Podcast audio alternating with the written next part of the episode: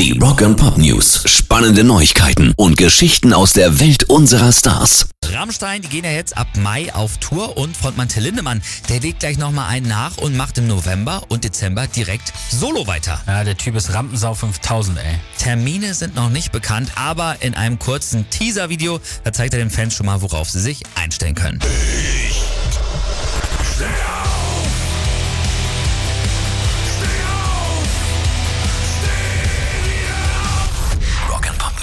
Produzentenlegende Desmond Child bringt seine Memoiren raus. Titel Living on a Prayer. Und das kann nur spannend werden, das Ding, oder?